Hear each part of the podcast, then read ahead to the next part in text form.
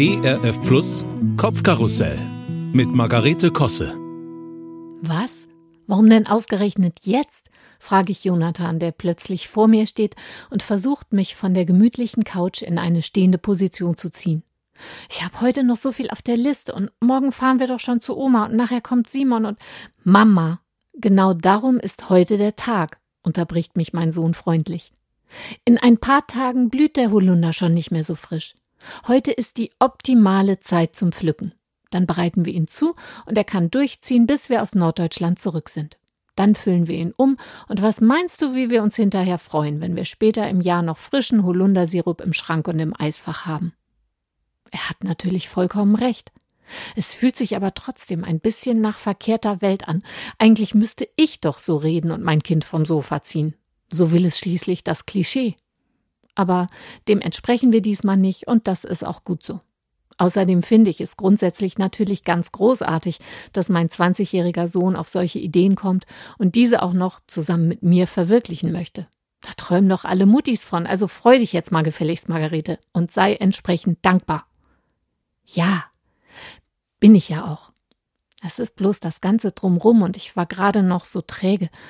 Aber später soll es regnen, also lasse ich alles stehen und liegen, einfach weil jetzt der richtige Moment ist. Kurze Zeit später gehen wir gemeinsam am Waldrand entlang und halten Ausschau nach Holunderbüschen mit schönen großen weißen Dolden in erreichbarer Höhe. Holunder ist ein schönes Wort, finde ich. Es kullert einem so leicht aus dem Mund.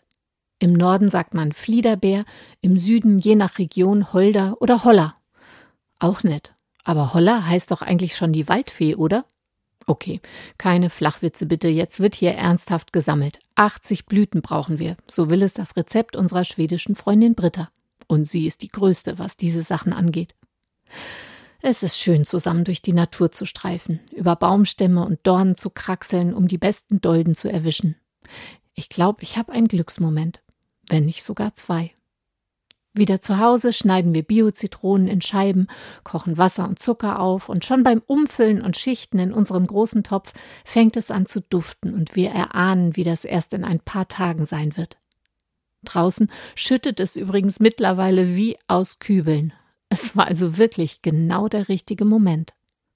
Memo an mich selbst.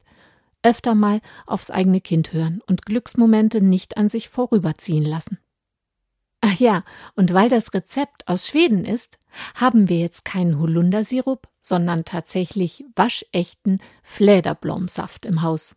Tack så mycket, kära Britta.